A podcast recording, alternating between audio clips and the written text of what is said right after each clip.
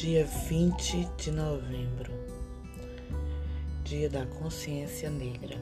Como surgiu o dia 20 de novembro? As celebrações referentes à consciência negra surgiram nas lutas dos movimentos sociais contra o racismo na metade da década de 70. Oliveira Silveira foi um intelectual e ativista do Rio Grande do Sul que pesquisou sobre a história do negro no Brasil identificou que a data da morte do Zumbi dos Palmares, em 20 de novembro, tinha requisitos que apresentavam orgulho para a população negra.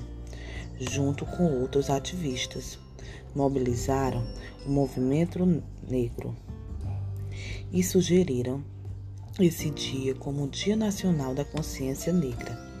Em 1971, foi proposto que nesta data fosse comemorado o valor da comunidade negra e sua fundamental contribuição ao país. No dia 20 de novembro, se torna um dia para homenagear o líder na época dos quilombos, fortalecendo mitos e referências históricas da história e trajetória negra no Brasil e também trazer referências para lideranças atuais surge como uma iniciativa de gerar reflexão para questões raciais no Brasil.